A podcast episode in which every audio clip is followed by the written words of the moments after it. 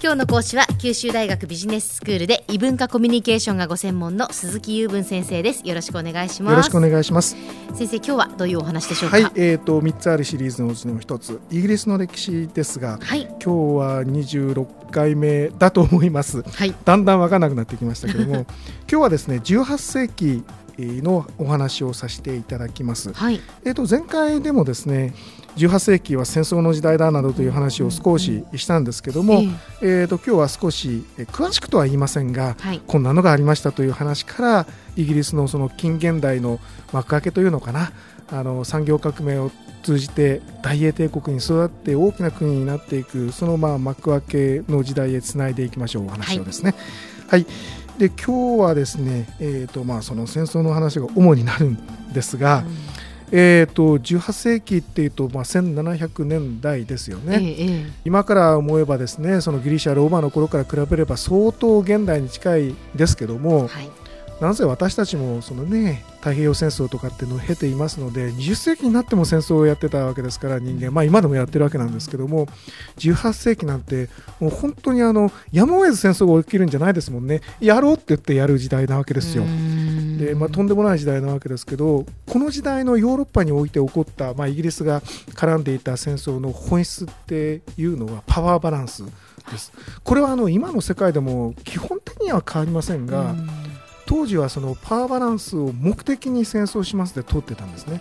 で今はあれでしょ？理由は何か？うん名目は別のものをつけて実際はパワーバランスがあの目的になってるっていうことがあるわけなんですけど当時はもうパワーバランスって言えばもうあそうですかで話が通じてた時代です、恐ろしい時代なわけなんですけども、でまあ、前に申し上げた通りこの時代はハノーバー朝の時代ということになるんですが、はい。えー、とこの時代18世紀、まあ、4つ大きな戦争がありました。うん。前半に2つ後半に2つというふうにして覚えておくとあの便利なんですけれどもまずあの前半の2つの戦争っていうのはある国のですねあの王室が誰がその後釜になるかということをめぐって周りの外国がちょっかいを出した戦争なんですよ。うん。考えられますか今。そうですね。例えば日本で安倍総理の次はえー誰々だっていうふうになってそれは気に食わない。よし攻めていくぞと言って軍隊を送ってくる国ってのはまあ考えられませんよ考ね。えられませんね。よその国のその政治だとか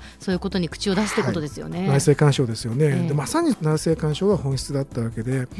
えー、とその2つの国は具体的にはスペインそれからオーストリアはい。という2カ国でそれぞれ別々えーの戦争ですけどもこれはですね世界史をやった人だと懐かしい名前でスペイン継承戦争とかオーストリア継承戦争って言うんです。継承っていうのはあの受け継ぐっていうやつですね、え誰が後釜になるかという意味ですよね、えでもうこの番組では王様の名前とか何年だったとかってことはまああんまりいもういいと思うんですけどもええ。その本質だけ捉えてもらえればと思うんですがこの時代にこの2つの戦争をイギリスが噛んでその自分たちの欲するバランスができた上で得た利益は何かっていうとええ。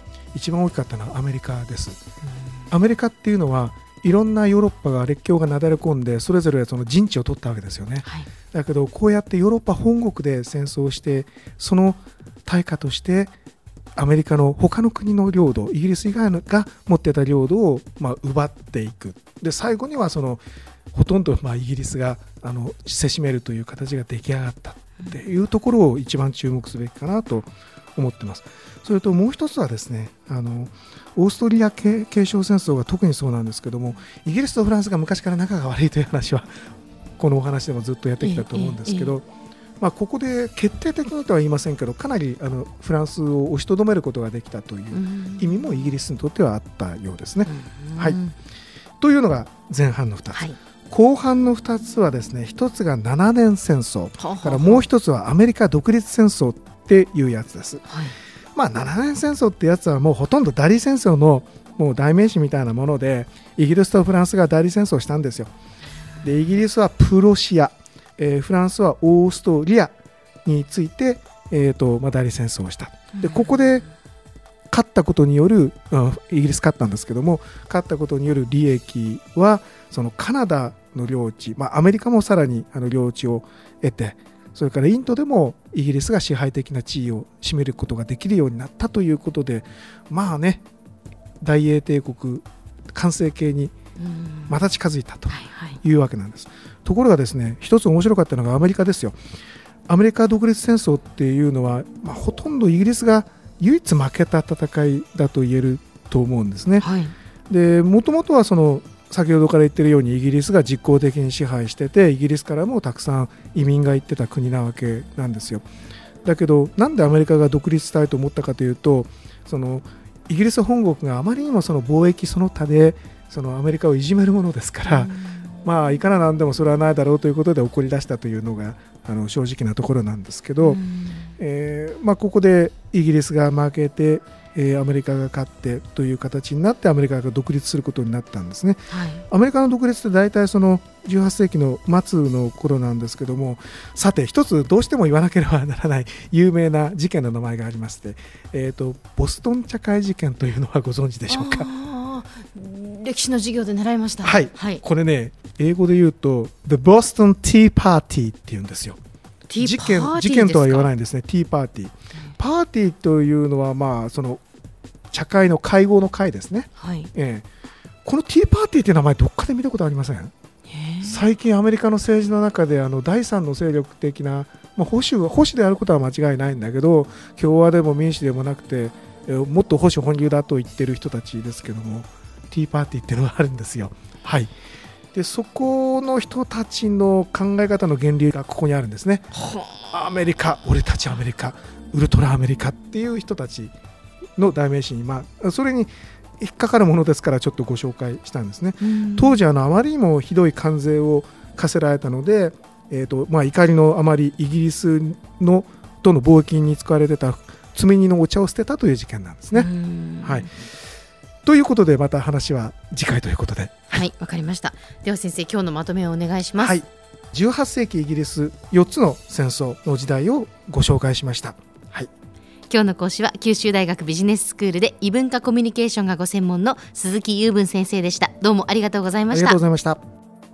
さてビビックモーニングビジネススクールはブログからポッドキャストでもお聞きいただけますビビックモーニングビジネススクールで検索してください。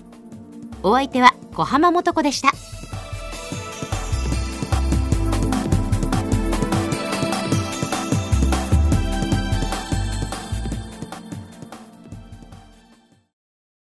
ゾクゾクグイグイメラメラつながる。ゾワゾワハラハラメキメキ。つながるズキズキ。モワモワほかほか。つながる。キリキリ。ザワザワキュンキュン。ガンガン。ワクワク。うずうず。ドキドキ。ルンルンバクバク。九州人のいろんな気持ちつなげます。九州から輝こう。キラキラつながる。 QTnet